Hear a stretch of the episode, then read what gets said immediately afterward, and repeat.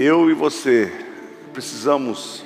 Quando você fala assim, pastor, parece que não é algo que é maravilhoso, é algo que é uma graça que, que alcança você e a mim.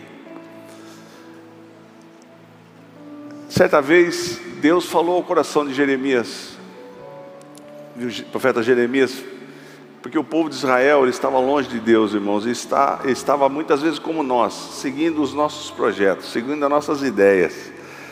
Ah, eu vou fazer da forma como eu penso, e totalmente desviado. Você vê que as pessoas hoje em dia estão vivendo dessa forma. Rebeldia contra Deus. Eu quero atualizar a Bíblia e quero que a Bíblia seja moldada da forma como eu quero viver. Eu quero viver uma liberdade, eu não quero os propósitos de Deus. Então Jeremias foi orientado por Deus, viu? Vai lá na casa do oleiro. O oleiro é aquele que faz faz artigos de barro. Ele diz assim, ó, Jeremias no capítulo 18: Esta é a palavra que veio a Jeremias da parte do Senhor: Vá à casa do oleiro, ali você ouvirá a minha mensagem. Aí Jeremias foi lá na casa do oleiro, falou: O que será que Deus tem para falar para mim? Então fui à casa do oleiro e vi trabalhando com a roda. O que, que é a roda? Quem sabe, quem já viu o oleiro trabalhando? Se você não viu, eles têm uma roda que usa com o pé assim. Ele vai até hoje acho que tem isso. Naquela época já tinha, era uma roda, né? ele vai é, fazendo aqueles movimentos com a perna para que girasse, e através do movimento da roda ele podia fazer o vaso. Como a gente está vendo ali, né? Moldando o vaso. E, e Jeremias ficou analisando. E ele continua dizendo: Mas o vaso de barro que ele estava formando se estragou-se em suas mãos. Uma coisa que eu e você temos que entender que todos nós, seja ímpio, seja salvo, nós estamos nas, nas mãos de Deus e nós somos barro. As pessoas se acham muito, né? O ser humano para assim vai descer se acha e no entanto nós somos barros nas mãos de Deus, Ele faz como Ele quer. Só que nosso Deus é um Deus longânimo, é um Deus de amor. Ele não é a essência de Deus é o amor. Então ele é longânimo, então ele quer trabalhar com você e comigo. Então, nesse contexto aqui, o povo de Israel, desviado de Deus, Deus levou Jeremias para que visse e fizesse uma analogia, uma metáfora com aquele oleiro. Então ele estava dizendo assim mas o barro que estava se formando estragou-se nas mãos e ele o refez, moldando o vaso de acordo com a sua vontade. Ele amassou de novo o barro. Então o oleiro estava fazendo o vaso, estragou-se ele amassou o barro, que o barro ele precisa ter uma consistência ideal para que seja formado. Então nós vamos falar sobre isso, sobre o processo que Deus faz comigo e com você, para que nós cheguemos ao formato como Ele quer, sendo um vaso de honra. Então o Senhor dirigiu-se a minha palavra e dizendo, dizendo a Israel, Deus tem algo particular com Israel, irmãos. Quando nós pensamos que o povo de Israel foi escolhido, mas o povo de Israel é um povo rebelde. Nós temos que entender que existe a igreja do Senhor Jesus, que somos nós, existe Israel, que é um, um tratamento diferenciado de Deus.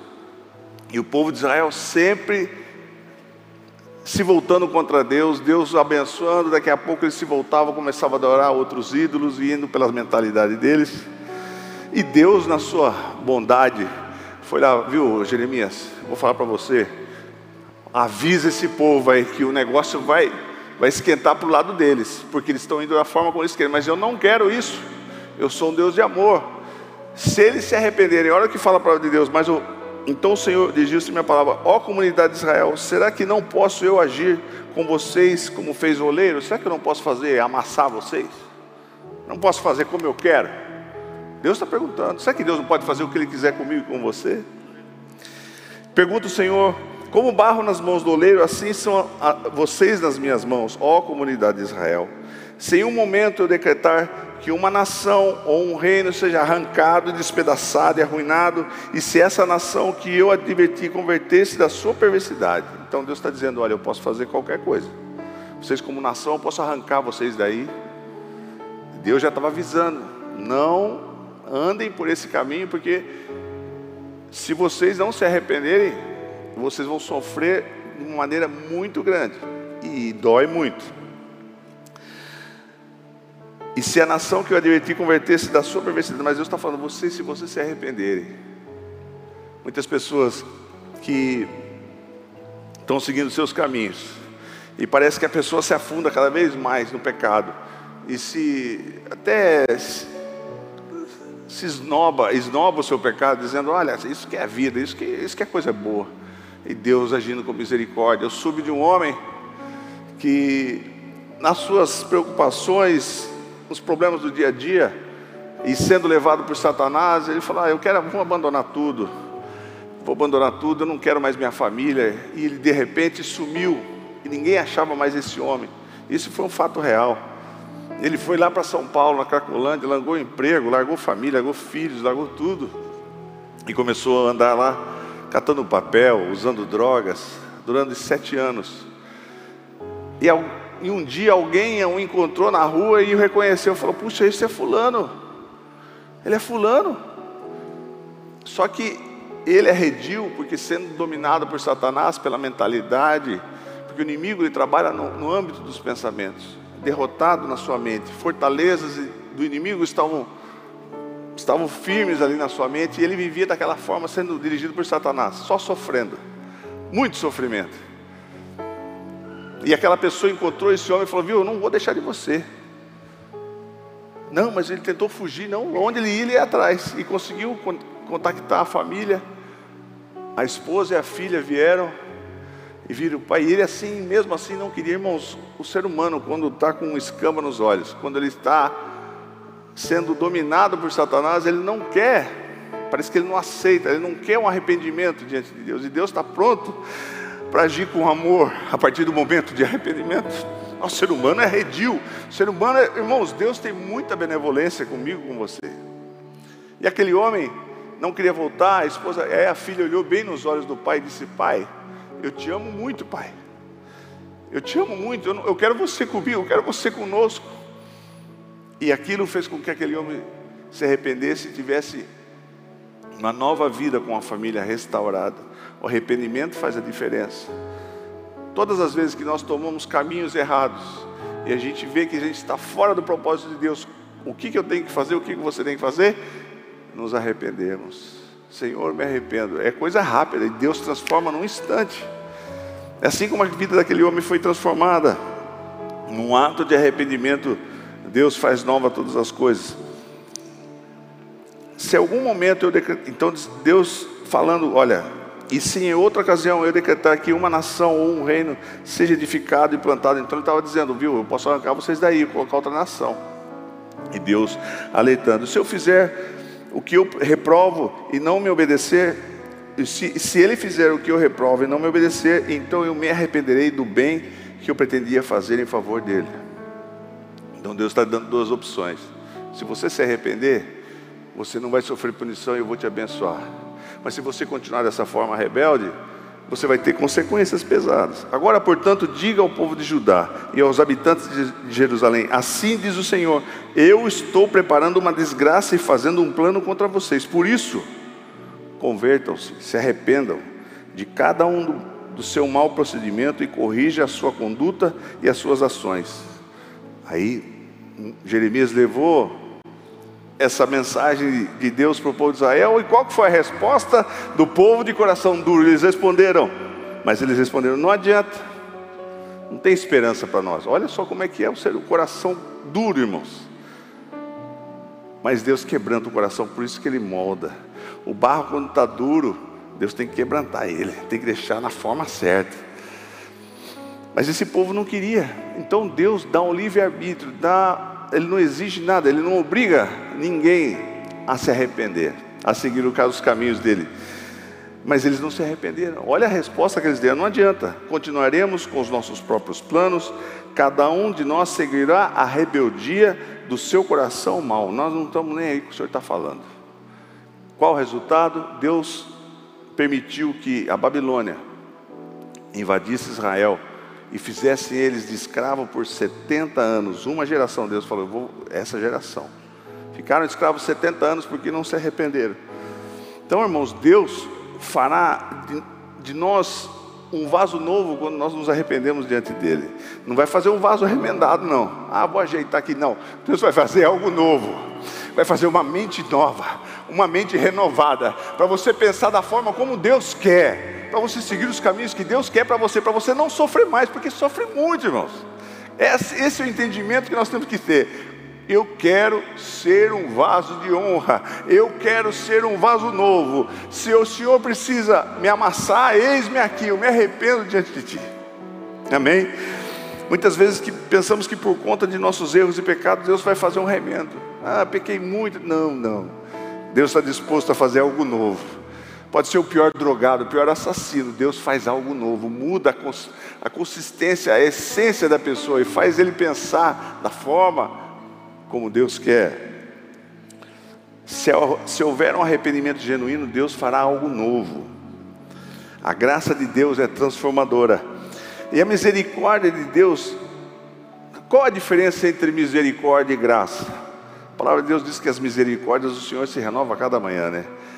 A diferença entre misericórdia e graça, a misericórdia é quando Deus não nos dá o que merecemos. O que, eu e você merecíamos? Castigo.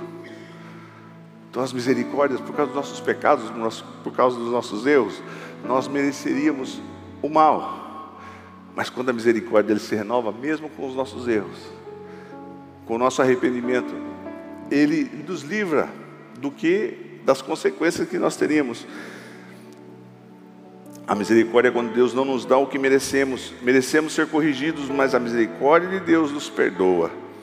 E a graça, qual a diferença? A graça é quando Deus nos dá o que não merecemos. É quando Deus dá algo para você que você não merece, mas Ele dá. A misericórdia é quando Deus não permite que algo aconteça.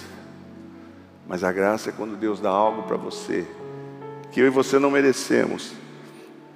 São os favores do Senhor. Quando nós deixamos Deus trabalhar em nossas vidas, Ele transforma, nos transforma em, em vasos, vasos de honra.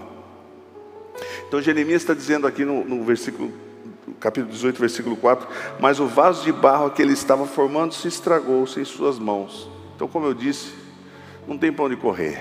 Eu e você estamos nas mãos de Deus. Se nós quisermos ser abençoados, nós temos que nos arrepender e nos decidirmos no nosso coração de seguirmos os seus preceitos. O que, que Deus faz com o coração duro? O que, que Deus faz com, com barro duro? Deus é benevolente, Deus é longânimo, tem gente dura de coração. Mas Deus, Ele trabalha, Ele vai fazendo o processo, Ele vai quebrando. Quem já foi quebrado por Deus? Para que o barro, é verdade, porque a gente tem o coração duro, mas Deus fala: eu vou quebrar um pouco, vou quebrar o coração, porque eu amo esse filho, porque eu quero moldar ele. Quando Deus faz, o que Deus faz com o barro duro que não se deixa moldar, o oleiro amassa o barro, molha até que ele chegue ao ponto de ser transformado. O processo de amassar o barro mostra para nós que, que os atalhos que nós escolhemos, que os caminhos que nós escolhemos, para as nossas vidas longe de Deus, são ilusões que nos trazem só sofrimento. Se você e eu não, tivesse, não estivermos dispostos, estivermos tivemos achando, buscando subterfúgios, caminhos diferentes, da forma como nós pensamos, isso, da forma longe de Deus, como as pessoas estão vivendo aí, isso só traz, são ilusões que nos levam ao desastre, e só nos trazem sofrimentos, e machuca para valer, arrebenta para valer. Eu já me vi, eu já tive fundo do poço, eu posso falar porque aqui a gente tem que falar a realidade que a gente já viveu. Eu tenho na minha mente um momento de fundo de poço, é, chorando com a cara no chão na, na cozinha da minha casa. Para mim era o fundo de poço, mas Deus estava me quebrando ali porque Ele queria fazer de mim um vaso novo. E nós temos que estar dispostos. Um, Deus não faz isso conosco não porque Ele seja mau, mas porque Ele quer o melhor projeto para a minha vida e para a sua vida. Amém? dispostos. Quem estava tá, sair daqui disse: Senhor, o Senhor está me moldando. Está demorando muito. Puxa, por que eu estou passando por esse processo? Porque você não está pronto ainda. Você acha que você está pronto. Tem coisa que tem que ser amassada e quebrantada. Mas é por seu bem. Tinha um homem que tinha um coração muito duro. E ele era um profeta. Jonas. Pensa no homem de coração duro. Só que nós olhamos assim e falei, puxa vida, mas que homem bravo, né? Porque Deus, você sabe a história de, de Jonas? Deus disse para Jonas: Você vai na cidade de Nínive e você vai pregar para um povo de Nínive que era muito mal, que era inimigo de Israel, que provavelmente até deve ter feito algum mal para algum familiar de Jonas. Alguns teólogos pensam assim. Então, Jonas tinha uma mágoa muito grande do povo de Nínive. Só que Deus, e esse povo de Nínive era cruel, irmãos. E Deus disse: Viu, você vai para Nínive e você vai pregar lá a minha palavra. E Jonas sabia que o povo ia se arrepender, que Deus ia livrar aquele povo da destruição, irmãos. Olha que coisa maravilhosa. Mas Jonas, com seu coração duro, queria passar por um processo. Ele foi pela ilusão dele. Qual é a ilusão dele? Viu? Se Deus está mandando para Nínive, para o leste, olha só no mapa aqui. Jonas estava em Jope, dá para ver aqui? Para ele chegar a Nínive, ele tinha que percorrer 800 quilômetros. Qual foi a decisão dele? Aí, na ilusão, no, no, pensamento errado dele, falou: Eu vou para vou Tarsis. Estima-se é, atravessar todo o mar Mediterrâneo e chegar aqui na Espanha. Tem pessoas que falam que é 3 mil quilômetros, outros falam que é 4 mil quilômetros. Totalmente diferente da direção, porque aqui, irmãos, eles achavam que aqui era o final do mundo, porque não, se, não tinha sido descoberta a América ainda. Então aqui em Espanha é o final do continente europeu. Então o que, que ele pensou? O que, que nós pensamos? Eu vou fugir. Eu não quero ser moldado por Deus. Eu vou para a Espanha. Não era a Espanha naquela época. Mas eu vou para Tarsis, muito longe pegar esse navio e ninguém me conhece e Deus não vai saber mais de mim, Deus não vai nem lembrar do que Ele mandou eu fazer. Você que pensa, mas nós sabemos a história. No meio do mar Mediterrâneo veio uma tempestade muito grande e os marinheiros e o capitão falou: Eu nunca vi isso em toda a minha experiência de, de navegação. Alguma coisa está errada, alguém está errado aqui. E eles lançaram sorte e caiu sobre quem? Sobre Jonas. Olha só, irmãos. Jonas capítulo 1, versículo 6 ao 9 diz assim: O capitão dirigiu-se a ele e disse: Como você pode ficar aí dormindo? Levante-se e clame ao seu Deus. Talvez ele tenha piedade de nós. Porque eles perguntaram para Jonas: Quem é você? Se a sorte caiu sobre você, quem é você? Qual que é o seu. Por que está acontecendo isso? Ele respondeu: Eu sou hebreu, adorador, no versículo 9, adorador do Senhor, Deus dos céus, que fez o mar e que fez a terra. Então, bobão, se Deus fez o mar, por que você está querendo fugir de Deus que, no mar? Entende, irmãos? Na mentalidade do homem, ele pensa em usar algum tipo de estratégia para fugir do que Deus nos orienta. E ali mesmo, aquele coração duro, aquele capitão, o, que, o capitão falou com ele: O que nós vamos fazer com você? Ele falou: Me jogue no mar. Eu falei, não, não vamos jogar você, vamos tentar remar, porque naquela época era remo. Não conseguiram. E Jonas foi jogado no mar. E a palavra de Deus diz que um grande peixe, não é uma baleia, não. Que irmãos, existem peixes que ainda não foram descobertos numa profundidade muito grande. A gente não sabe que peixe que é. Lá na eternidade não vamos saber. E muitas pessoas dizem que isso é uma alegoria, que isso é uma história. Mas nós sabemos que é verdade, porque Jesus citou Jonas. Então é uma verdade. E aquele homem tinha um coração duro, que demorou três dias dentro do peixe para se arrepender, irmãos. Eu acredito que se ele tivesse, se fosse eu nos primeiros 15 minutos dentro daquele peixe, imagine o sufoco. Fizesse uma oração de arrependimento, o peixe ia expelir mas ele demorou três dias porque ele tinha um coração duro. Mas Deus fazendo um processo com Jonas. Até que ele fez uma oração de arrependimento. E o peixe expeliu na praia próxima a Nínive. E nós sabemos a história. A história não, o que aconteceu. Jonas começou a pregar por aquela cidade, por aquelas ruas, e o povo rapidamente se arrependeu, o rei se arrependeu e Deus livrou. Quem era o povo de Nínive, irmãos? É um povo sanguinário, irmãos eles eram o exército mais sangrento, mais cruel daquela época. Aqui alguma coisa que diz sobre a cidade de Nínive. Era uma cidade muito grande, era uma cidade muito próspera. Existia ali um comércio, existia ali também é, é muita idolatria. E, e para fomentar o crescimento de Nínive, eles usavam do artifício da guerra, eles conquistavam povos. Então era um povo cruel, um povo que arrancava o nariz dos seus prisioneiros, a orelha, esquartejava os inimigos, deixava em praça pública. Eles eram cruéis, eles conhecidos pela atrocidade como eles tratavam os seus inimigos. Irmãos, Deus teve misericórdia desse povo. E, Moisés, e, e, e Jonas sabia que se, ele, se Deus libertasse aquele povo e perdoasse aquele povo, aquele povo podia se voltar posteriormente contra Israel. E como aconteceu? depois de alguns anos, depois desse arrependimento, esse povo de Nínive se rebelou contra Deus novamente e atacou os reinos, do, as tribos do norte. Mas Deus é benevolente, irmãos. Deus é movido por um momento de arrependimento. Pode ser o pior pecador. Estiver na lama do pecado. Se você está pensando e se você está analisando, você que está assistindo, você que está aqui, está pensando, puxa, mas onde eu estou, na situação que eu estou, não tem como. Olha o que eu fiz, olha o que eu pratiquei, Deus nunca vai me perdoar. Um momento de arrependimento, Deus está dizendo aqui que Ele te salva, Ele te livra e Ele faz de você algo novo, Ele te transforma. Arrependimento, pastor, está difícil para mim, eu estou vivendo é, um esgotamento espiritual, eu não sinto mais vontade de nada de Deus, está uma luta na minha mente e eu penso em largar tudo e deixar a igreja, e como aquela, aquele homem largar tudo e sumir. Todo mundo já teve esse momento de pensamento. Quero sumir, ai, não quero mais ver nada, estou cansado de tudo. Esse momento é um momento de arrependimento para dizer: Senhor, eu estou aqui diante de Ti. Eu peço perdão dos meus pecados. Eu quero que o Senhor me molde da maneira como o Senhor quer.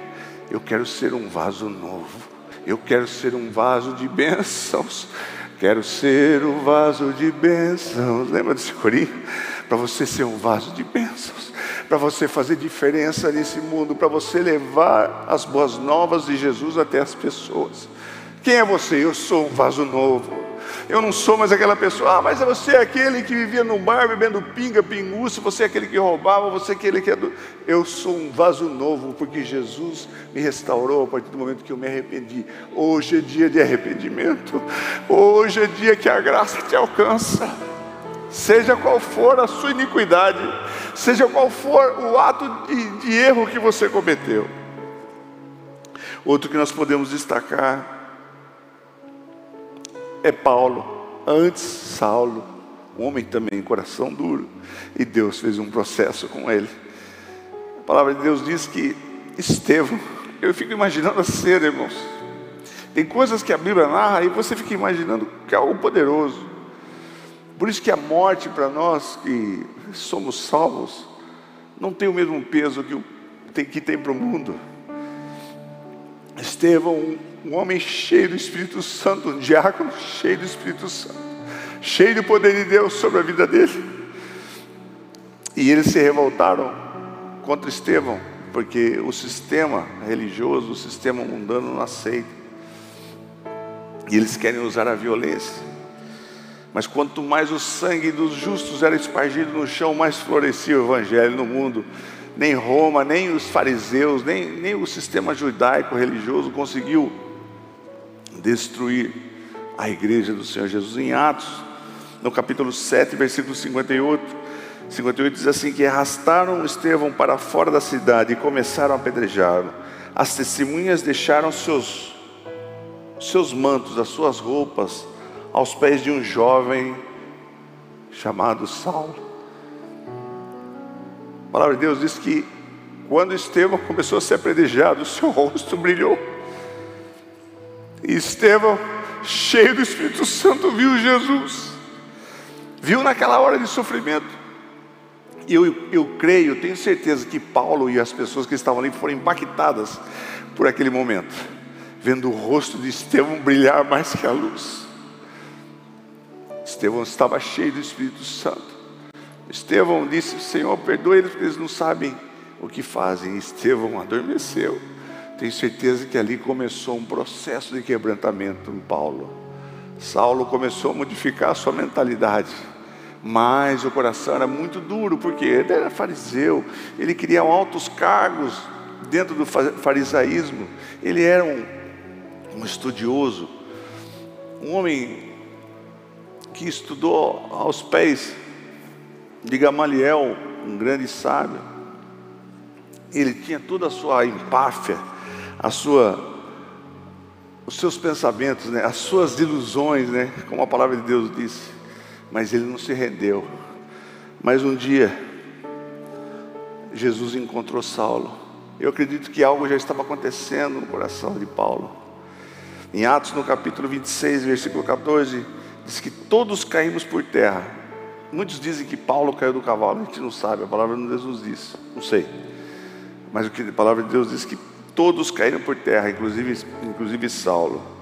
Então ouvi uma voz que me dizia em aramaico: Saulo, Saulo, por que você está me perseguindo? Resistir ao aguilhão só lhe trará dor, resistir ao processo só lhe trará dor. E, e Paulo e Saulo caiu por terra e, e ficou cego. Imediatamente ele ficou cego. E ele teve que ficar ali na região de Damasco. Mas Deus, da sua infinita misericórdia, um homem que perseguiu, um homem que matou muitos cristãos, que saía determinado para matar servos de Deus. Deus amou Paulo, porque Deus tinha um propósito, Deus ia fazer um vaso de honra e de glória. Paulo ia ser muito usado nas mãos de Deus.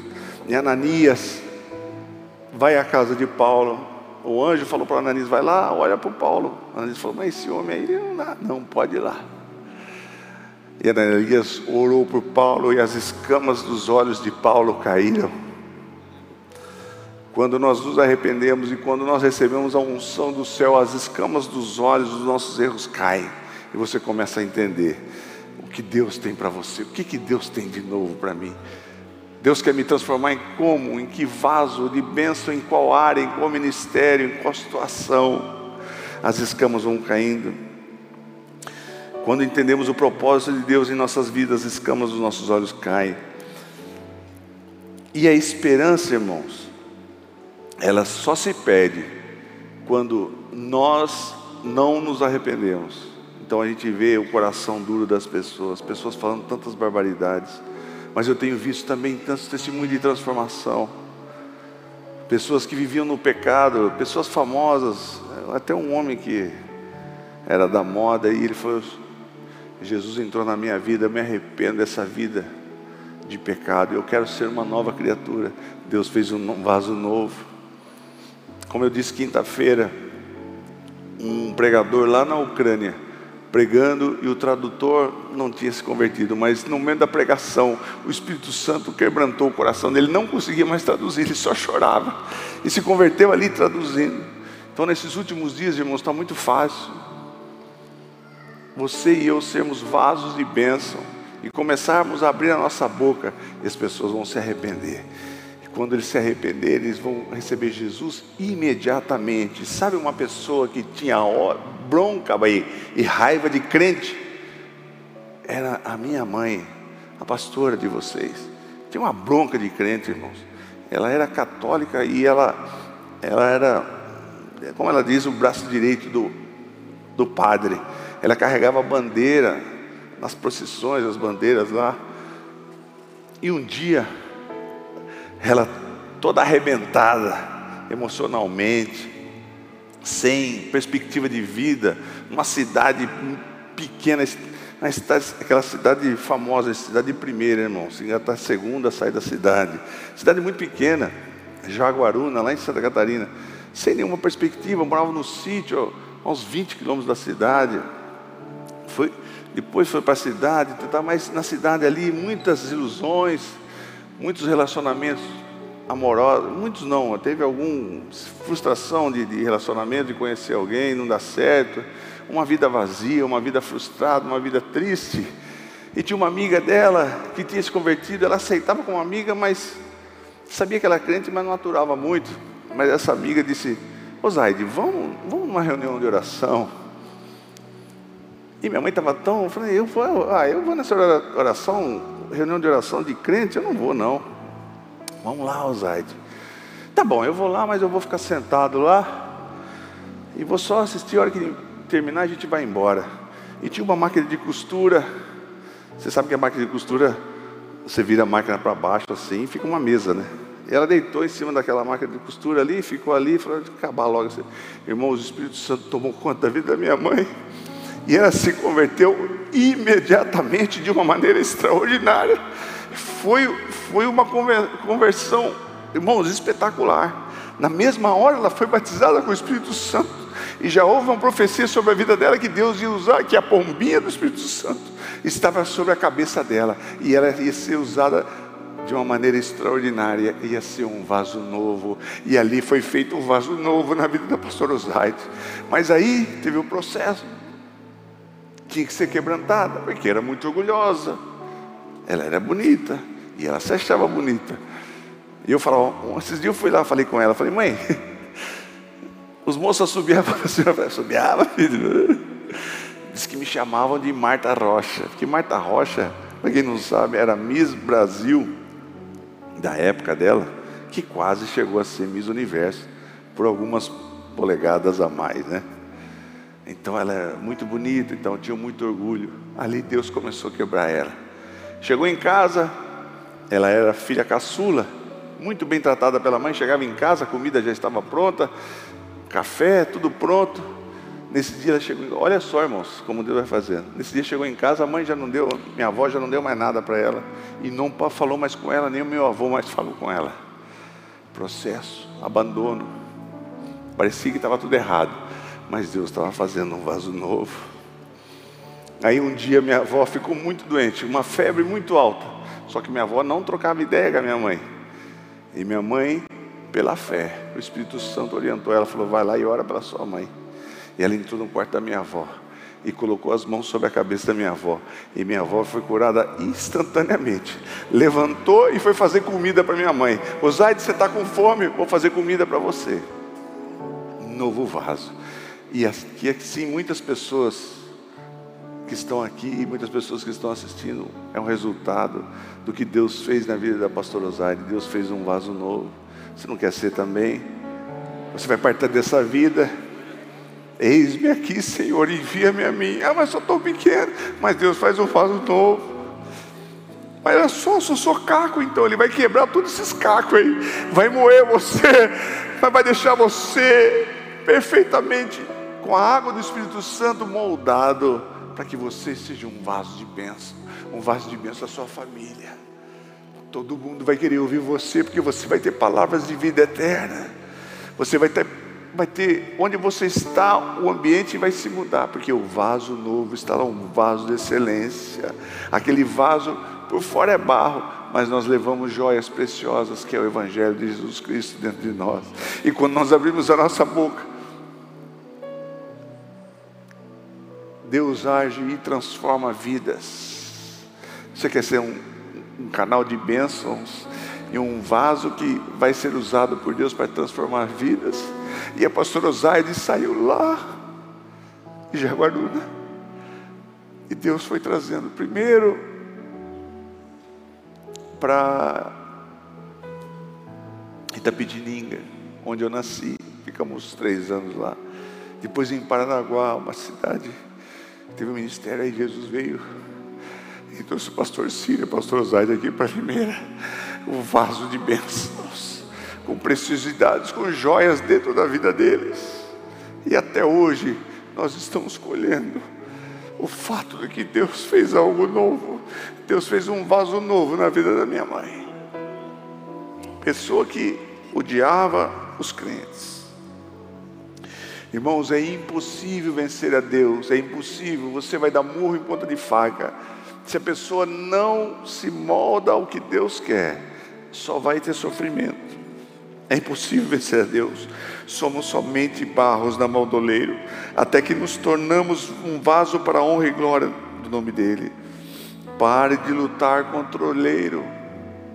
Tem muita gente que está lutando. Não, porque eu vou, que Deus, eu não quero saber, eu vou fugir, vou dar uma de Jonas. Você só vai apanhar, meu amigo.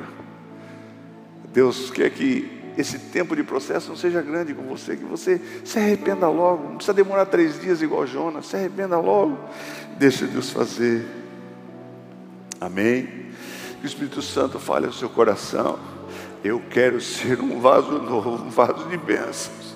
Não tenho capacidade, não tem, ninguém tem, irmão, que é barro. Mas Deus é que vai moldar você. Se sinta que é naquela roda agora e Deus fazendo algo novo, maravilhoso.